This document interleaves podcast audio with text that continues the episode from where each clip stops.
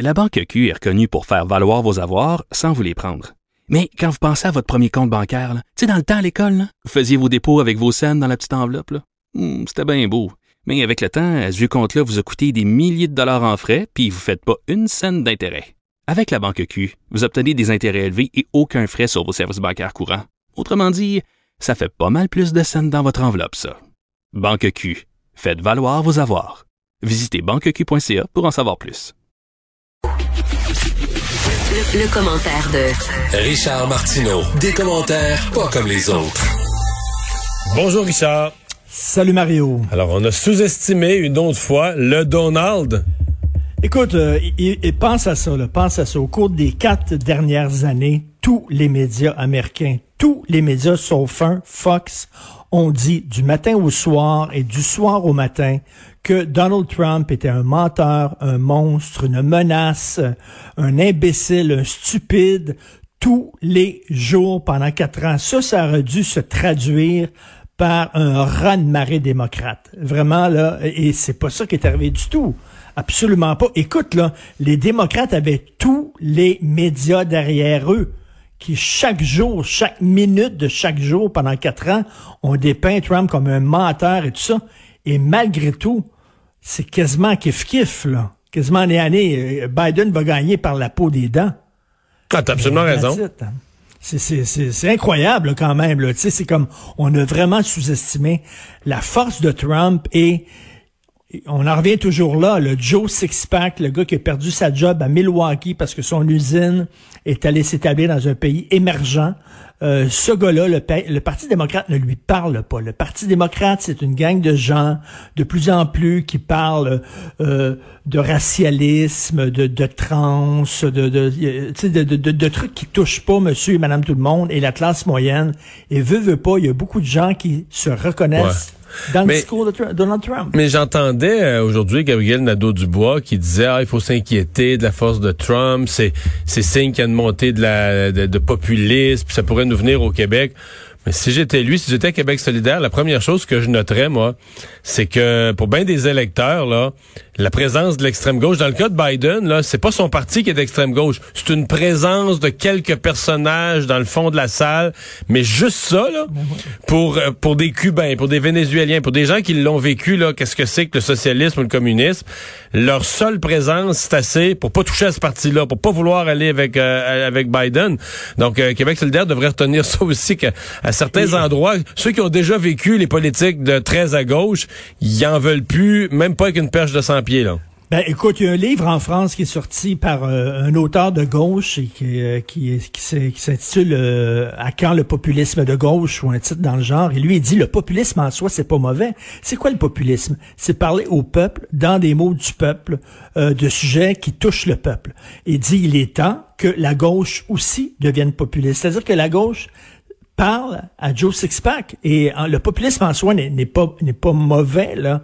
Et euh, je pense que c'est une leçon aussi pour la gauche. Il faut qu'il parle au vrai monde il va falloir qu'il reconnecte avec le vrai monde. Et moi ce que ce que j'espère parce qu'on s'en est parlé moi je pense que le trumpisme va continuer d'exister.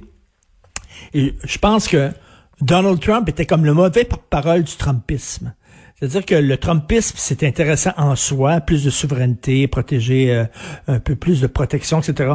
Parler aux vrais gens, hein. mais ce que j'aimerais, moi, c'est un Trumpisme avec un, un leader qui est pas qui est pas un menteur puis qui est pas un crackpot. Et ça, ça serait le fun. Je sais pas si Trump va céder sa place, euh, il va retourner à sa job de maillot de l'immobilier, euh, parce que ça doit certainement pas l'intéresser d'être dans l'opposition, ce gars-là. là. Ça l'intéresse pas. Mais aux États-Unis, ça n'existe pas vraiment ben- la notion d'être dans Ben, l'opposition. c'est ça, oui, c'est vrai.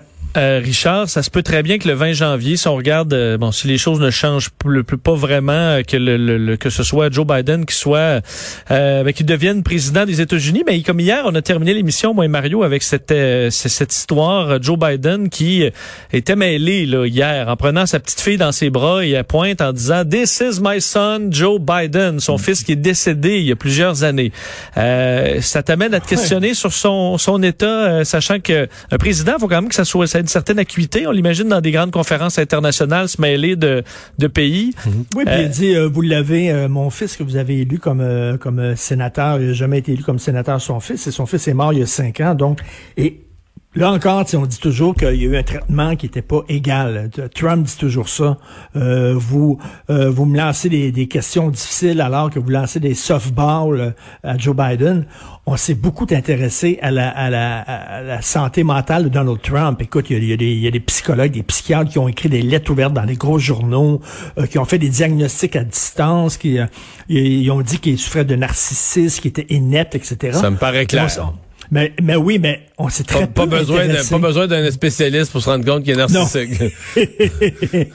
mais on s'est très peu intéressé à la santé mentale de, de, Joe Biden, à sa santé cognitive. Et quand on voit ça, là, sa gang, on dit, il était fatigué, il était fatigué. Écoute, je te croise dans la rue, Mario, euh, je te présente ma fille, je dirais pas c'est mon père qui est mort il y a trois ans, là.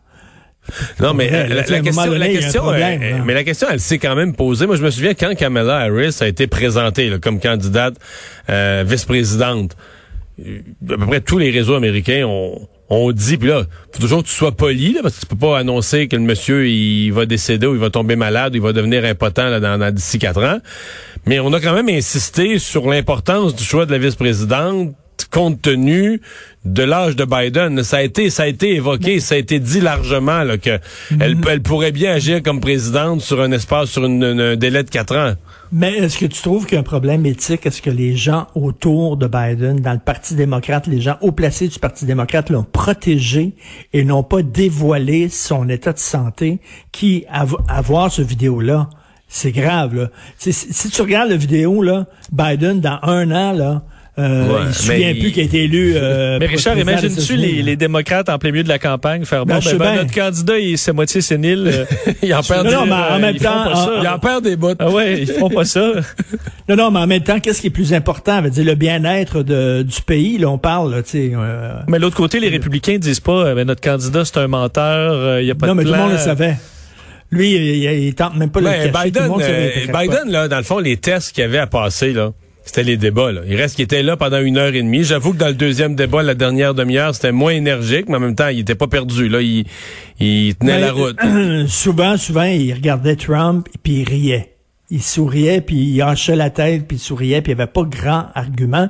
Puis à la fin, son, son bégaiement là, revenait beaucoup, beaucoup, beaucoup parce qu'il était vraiment fatigué. Il est, pas fringant, fringant. Mais au moins, au moins, tu sais, si Trump meurt, tu dis, oh, on n'est pas my pen, c'est une très bonne nouvelle. Tandis que si euh, Joe Biden se ramasse dans une chaise haute à manger de la, du manger mou, euh, au moins, Mme Harris, ben, elle va assurer. Au moins. Ouais. On va peut-être le trouver pas mal à gauche, par exemple. Oui, oui. Ben, c'est peut-être ça la surprise, là. Effectivement. Ouais. Très à gauche. Ouais, c'est ça. Et enfin, une nouvelle piste cyclable à Montréal. Non, mais Est-ce que Montréal va enfin penser aux cyclistes? Écoute, Mario, tu connais l'avenue des Pins? Oui. Ben, l'avenue des Pins. Il va y avoir une piste cyclable sur l'avenue des Pins. Voulez-vous rire de moi? C'est assez étroit, non? Ben, c'est très étroit. J'ai passé tantôt sur la, j'arrive, j'étais sur l'avenue des Pins. Mais, Mais si on enlève, si on enlève les, les, les, autos, il y a de la place pour faire une piste cyclable? Ben oui, oui, exactement. Non, mais que Dieu nous préserve des politiciens qui se sentent investis d'une mission. Elle est investie d'une mission. Elle est montée sur la montagne. On lui a donné les livres de loi. Elle est descendue. Elle va nous dire ce qu'il faut faire. Et là, à un moment donné, ça va faire. Écoute, le Christy, les pistes cyclables à Montréal, ça va faire. Je sais pas si c'est à toi que je disais ça, mais euh, la, nouvelle autoroute cycliste sur Saint-Denis, maintenant, elle est, elle est, praticable. Elle est ouverte. Et je descendais Saint-Denis en auto. Euh, sur plusieurs kilomètres, j'ai vu un vélo l'emprunter. J'ai vu un vélo sur cette piste. Mais c'est souvent ça, là. Depuis le, début, depuis le début des pistes cyclables, le, nombre de, de, fois que tu vois là, la piste cyclable qui crée une congestion routière épouvantable, et puis il y a deux, trois personnes dessus. Là. Ben oui, puis les pistes cyclables euh, sont à sens unique. Hein? Euh, des fois, je dis, je, je, dis à un cycliste, mais la piste cyclable est là, pourquoi tu n'apprends pas? Il dit non, la piste cyclable descend, moi je monte. Veux-tu veux rire de moi, là? Il y a deux vélos qui peuvent aller sur la piste cyclable, regarde ça. Moi, la meilleure, moi, la meilleure, c'est ceux qui prennent pas la piste cyclable, puis la, la raison, c'est ça, mais les gens sur la piste cyclable sont trop lents. fait que, mettons, moi, sur l'autoroute 20, mettons, sur l'autoroute 20, si les gens sont trop lents, puis je me mets, je m'installe sur l'accotement, moi, je vais aller à 130, puis le monde, les mondes roulent à 110, là je m'installe sur l'accotement ou sur la pelouse. D'après moi, ça va passer, euh, avec la police, d'après moi, ça va passer serré un peu. Mais les vélos, tu regardes, si les gens sont trop lents sur la piste cyclable, mais ben, je passe ailleurs, je passe la route. Et que là, tu passes la route, et que pour l'automobiliste, t'as payé pour une piste cyclable, Oui. t'as une partie importante de l'espace urbain qui est consacrée à piste cyclable, puis le vélo sur ta, ta voie quand même. Là, c'est comme c'est ça se euh, l'hiver s'en vient, c'est glissant. Euh, t'as peur là, de, de rentrer dans, dans le cyclisme, pas parce que tu es un mauvais conducteur, mais parce que tu as très peu de marge de manœuvre maintenant. Le vélo est directement là, de- devant toi. Non, non, c'est c'est délirant. Une piste cyclable sur des pins, c'est fou. C'est cinglé. Quand est-ce qu'elle va s'arrêter, cette femme-là, je ne sais pas. C'est dans un an, les, les élections municipales. Il faut